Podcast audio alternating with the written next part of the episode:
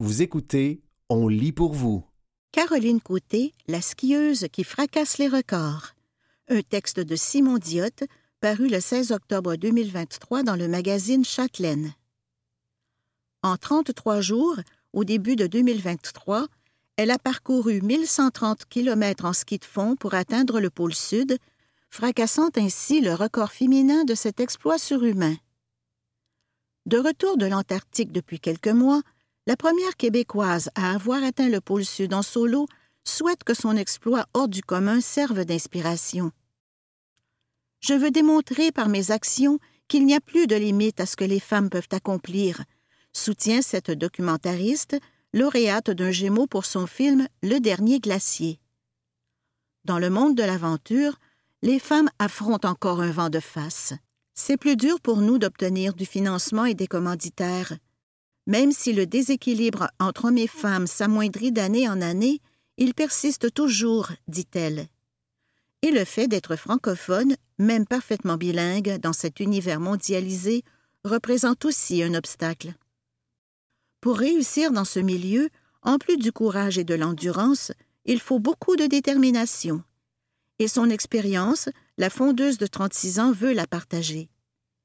Je réponds chaque jour à des femmes qui me demandent conseil, c'est important pour moi de les appuyer, dit la montérégienne qui partage sa vie entre Montréal et la Norvège avec son conjoint Vincent Colliard. Tous deux ont en commun cette passion du dépassement de soi. La prochaine étape, une autre expédition polaire, dans le Grand Nord canadien cette fois. D'ici là, elle va continuer son travail de guide d'aventure et de documentariste. Elle veut aussi enfourcher un nouveau cheval de bataille, la lutte contre le réchauffement climatique. Pas question pour elle de regarder fondre les glaciers les bras croisés. C'était Caroline Côté, la skieuse qui fracasse les records. Un texte de Simon Diotte, paru le 16 octobre 2023 dans le magazine Châtelaine.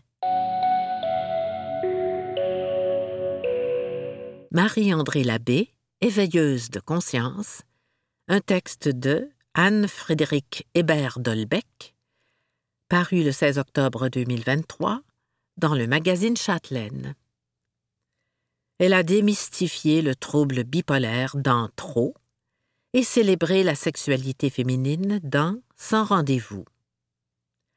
À la barre de Stat, la quotidienne d'ici Télé, l'autrice et scénariste Marie-André Labbé continue de faire évoluer les mentalités. Portrait d'une bûcheuse. Vêtue d'un simple jean et d'une chemise ample, sa chienne Sam sur les talons, Marie-André Labbé m'accueille dans l'immense loft qu'elle partage avec sa copine, la journaliste et chroniqueuse Judith Lucier. Au plafond, déco minimaliste, couleurs apaisantes, l'endroit inspire. Et c'est tant mieux car les aventures de l'urgentologue Emmanuel Saint-Cyr et de ses collègues de l'hôpital Saint-Vincent, c'est ici, sur la table de la cuisine, qu'elle les imagine. Quatorze heures par jour, sept jours sur sept. Ce rythme de travail un peu fou, digne de la routine d'une athlète olympique, la comble. Même si la discipline que je m'impose une heure d'exercice par jour peut paraître stricte, elle me donne une grande liberté. Mon horaire varie peu, mais mon imaginaire, lui, me transporte. Une seule journée dans l'univers de Stat me plonge dans toute la gamme possible des émotions. Et Marie-André Labbé en a fait voir de toutes les couleurs au public québécois au cours des dernières années. Ces séries télé empreintes de sensibilité et d'humanité, permettent à tous de se reconnaître, de rire d'eux-mêmes et surtout de sortir de leur zone de confort.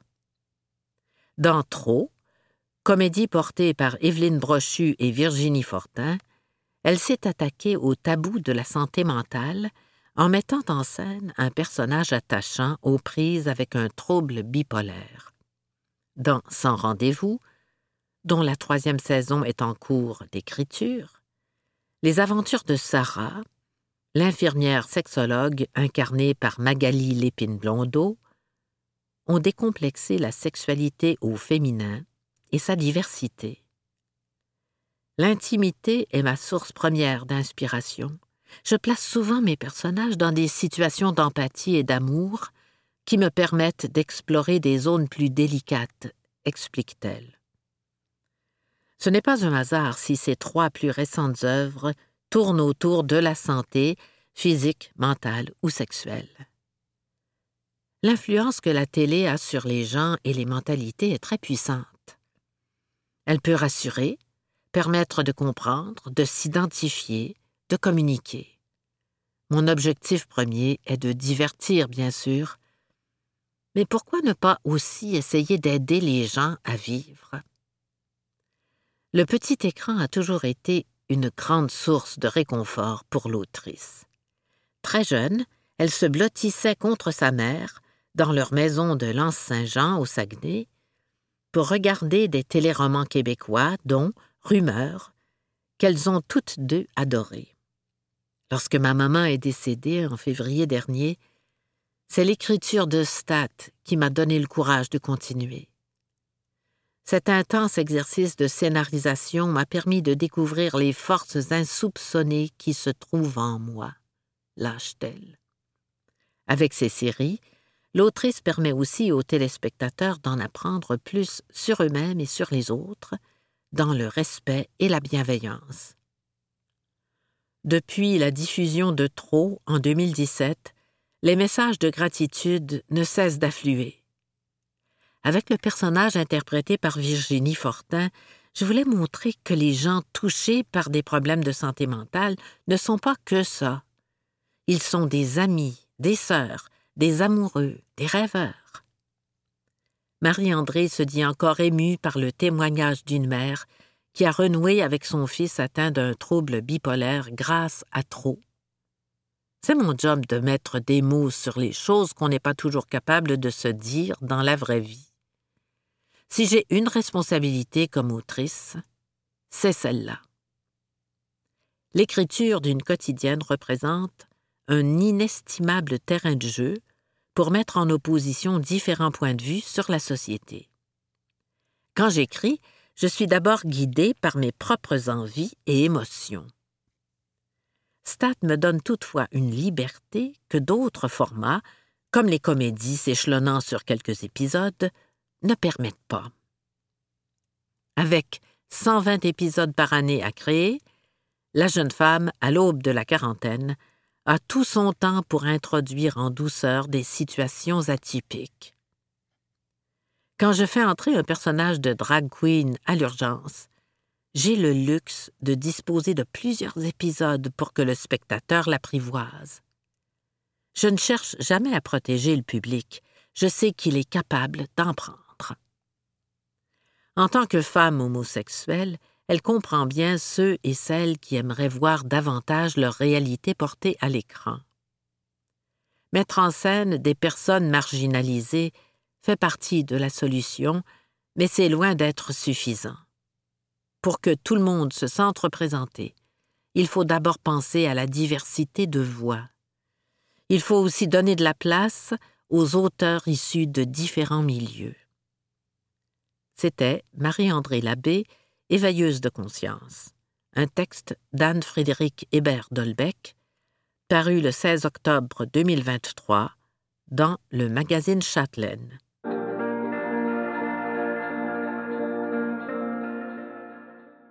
Régent Hébert, La force tranquille des aînés. Un texte de la rédaction paru le 25 octobre 2023 dans Sélection du Reader's Digest. Ne pourrait-on pas vieillir dans la dignité et l'autonomie? C'est le souhait le plus cher de Régent Hébert. Gériatre, chercheur, professeur associé à l'École de santé publique de l'Université de Montréal, ancien ministre de la Santé et responsable des aînés dans le gouvernement de Pauline Marois 2012 à 2014, Régent Hébert parle d'autorité lorsqu'il est question des impacts du vieillissement. C'est aussi un homme d'action qui aurait voulu en faire plus en 2020 alors que le Québec pleurait les victimes de la COVID-19 foudroyées par la mort, particulièrement les personnes âgées. À son grand étonnement, l'appel de l'État québécois à mettre l'épaule à la roue n'est jamais venu. Mais pas question de se croiser les bras. Déjà un habitué des tribunes d'opinion dans les médias, Régent Hébert fut prolifique au cours de cette période.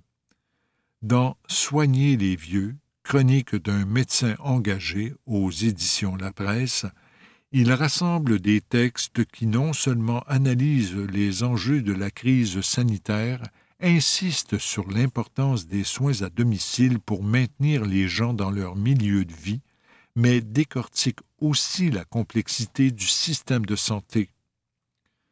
Comment expliquez-vous qu'au début de la pandémie, alors que les décès tragiques s'accumulaient dans les CHSLD, le gouvernement Legault n'ait pas fait appel à vous? J'ai encore du mal à comprendre cette mise à l'écart.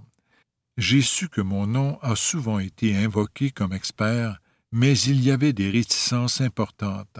On me connaît pour ma franchise, à la fois verbale et non verbale. Quand j'étais ministre, ma directrice de cabinet me disait toujours Tu n'as pas besoin d'ouvrir la bouche, on sait à quoi tu penses. Ou est-ce justement parce que les gens savent ce que je pense et ne sentaient pas le besoin de me le demander?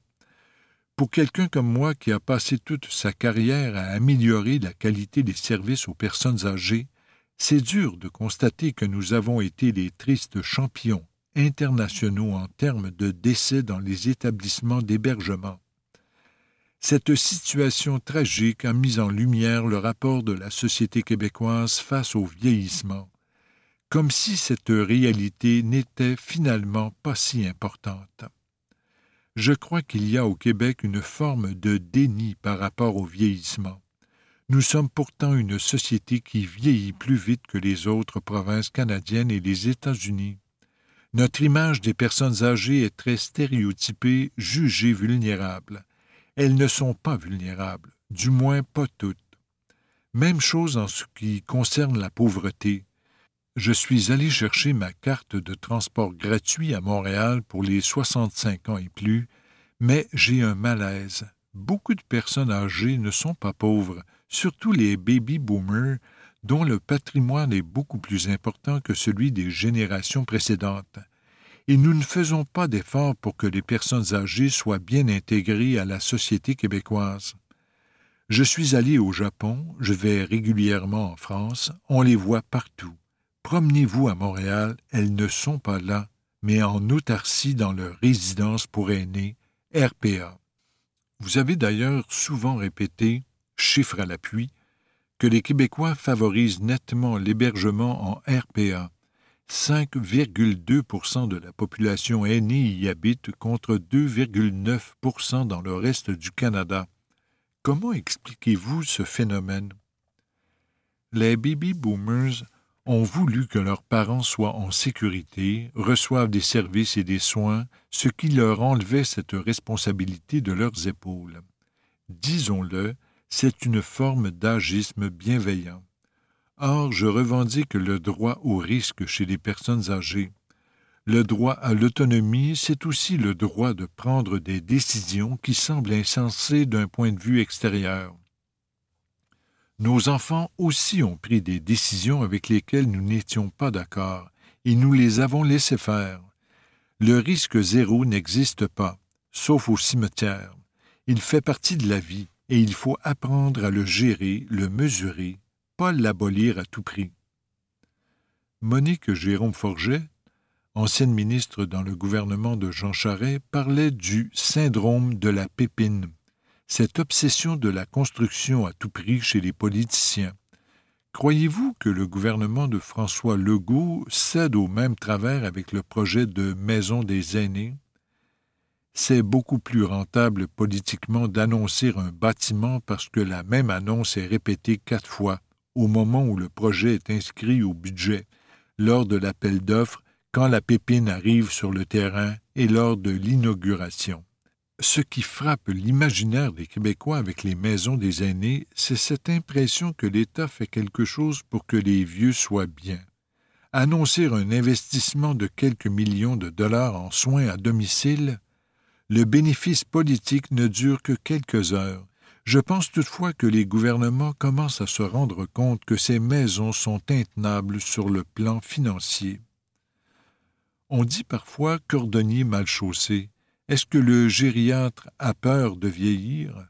Non, parce que je possède les ressources nécessaires pour faire face à différents problèmes liés au vieillissement et je suis bien entouré. Mais comme tous les baby boomers, j'ai une pudeur à faire appel aux membres de ma famille, dont mes enfants, pour qu'ils deviennent des proches aidants. Je vais essayer de trouver des services pour pallier ma perte d'autonomie. Pour le moment, ma retraite commence et j'en veux une vraie. C'est pourquoi je me dégage de plus en plus de mes responsabilités de chercheur.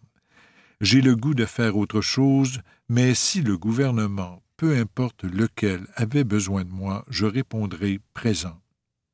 C'était Régent Hébert, La force tranquille des aînés, un texte de la rédaction paru le 25 octobre 2023 dans Sélection du Reader's Digest.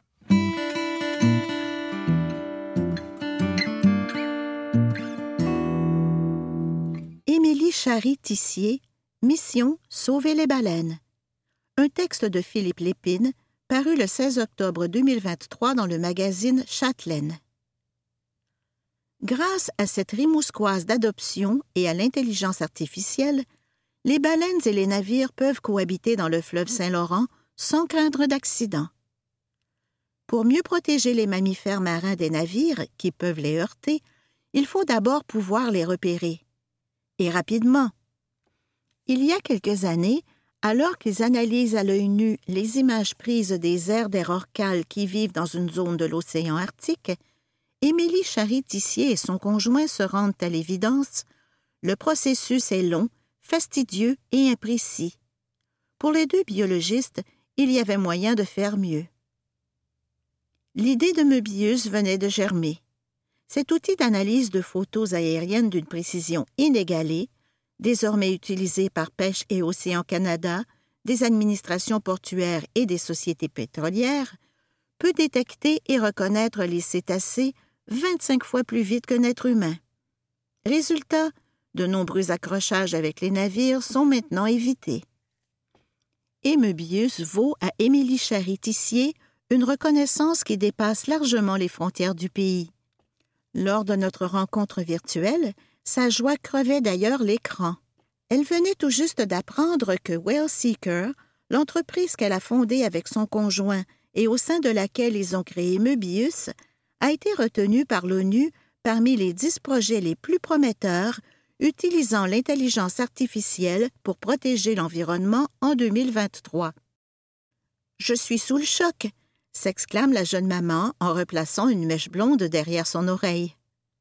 C'est une reconnaissance tellement inattendue qui pourrait étendre notre solution à l'échelle mondiale.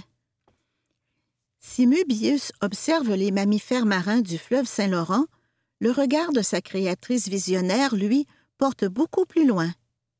Des discussions sont en cours avec des organismes internationaux de protection de la faune marine afin de décupler sa portée dans le monde. Ce qui me rend le plus fier, c'est qu'on n'a jamais sacrifié le bien-être des baleines et de nos collaborateurs pour faire avancer nos projets plus rapidement. Se félicite l'entrepreneur, qui emploie huit personnes, dont une femme à titre de chercheuse principale. Pendant des années, même lorsqu'on a manqué d'argent, on a refusé des contrats pour éviter que nos données soient utilisées de manière moins éthique. Par exemple, pour faciliter la chasse à la baleine ou faire de l'espionnage. On s'est même demandé si cela allait finir par nous faire couler. Au contraire, Wellseeker et sa cofondatrice, qui figurent désormais au palmarès des femmes les plus influentes au monde en intelligence artificielle éthique, rien de moins, ont bel et bien émergé. C'était Émilie Charry-Tissier, Mission Sauver les baleines, un texte de Philippe Lépine, paru le 16 octobre 2023 dans le magazine Châtelaine.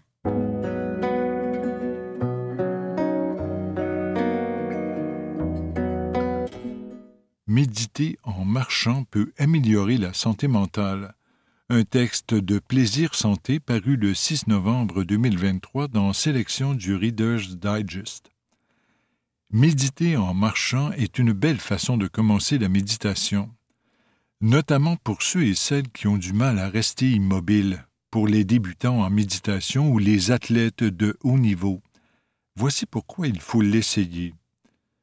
Le parcours d'une championne olympique vers la méditation.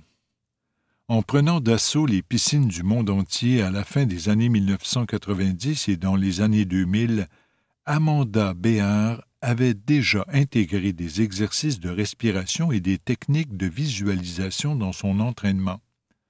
Cependant, elle était loin de pratiquer la méditation classique car c'est quelque chose qu'elle considérait comme incompatible avec son caractère anxieux et agité.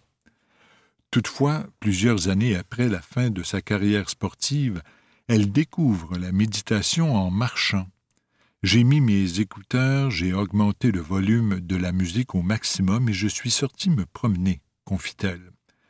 Aujourd'hui, la championne, sept fois médaillée olympique, pratique la méditation en marchant dans la nature, autour de la maison ou simplement en promenant son chien. C'est une pratique quotidienne qui contribue positivement à tous les aspects de sa vie, raconte-t-elle. Méditer en marchant, c'est quoi? La méditation en marchant est une pratique de pleine conscience qui allie tous les avantages physiques de la marche à ceux de la pleine conscience focalisée de la méditation. Le maître de méditation vietnamien Chi Nhat Han l'a défini poétiquement comme l'acte d'imprimer la paix, la sérénité et le bonheur sur sa route. Comment commencer à méditer en marchant? Vous n'avez pas besoin d'équipement ou d'un espace désigné pour commencer.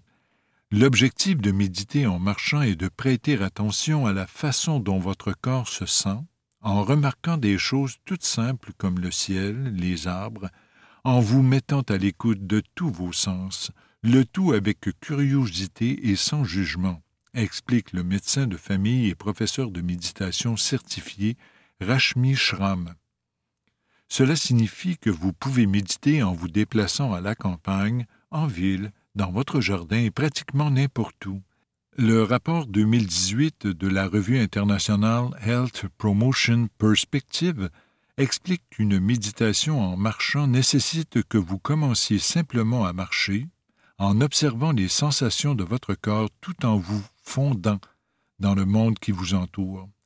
Faites attention à ce que vous entendez, sentez et voyez. Pensez à la façon dont vos pieds touchent le sol. Même si votre marche ne dure que dix minutes, vous serez surpris de voir à quel point une marche de quinze minutes est suffisante pour votre santé.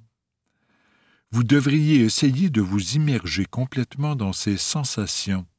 Ne vous attardez sur aucune pensée. Si vous sentez que vos inquiétudes reviennent, ce n'est pas grave, essayez simplement de vous concentrer à nouveau sur vos cinq sens. Vous allez introduire progressivement un nouveau type de conscience dans votre vie. Surveillez également votre respiration. Essayez d'inspirer lentement par les narines, retenez votre respiration pendant deux secondes, puis expirez lentement par la bouche pendant quatre secondes.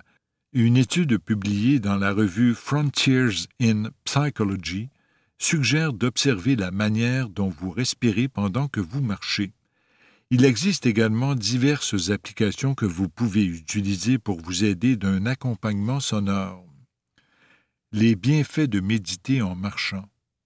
Le rapport 2018 de la revue internationale Health Promotion Perspective a également révélé que méditer en marchant peut améliorer votre équilibre, renforcer vos jambes, ajuster votre fréquence cardiaque, améliorer votre concentration et votre clarté mentale, tout en vous aidant à combattre l'anxiété, les maladies chroniques et la dépression.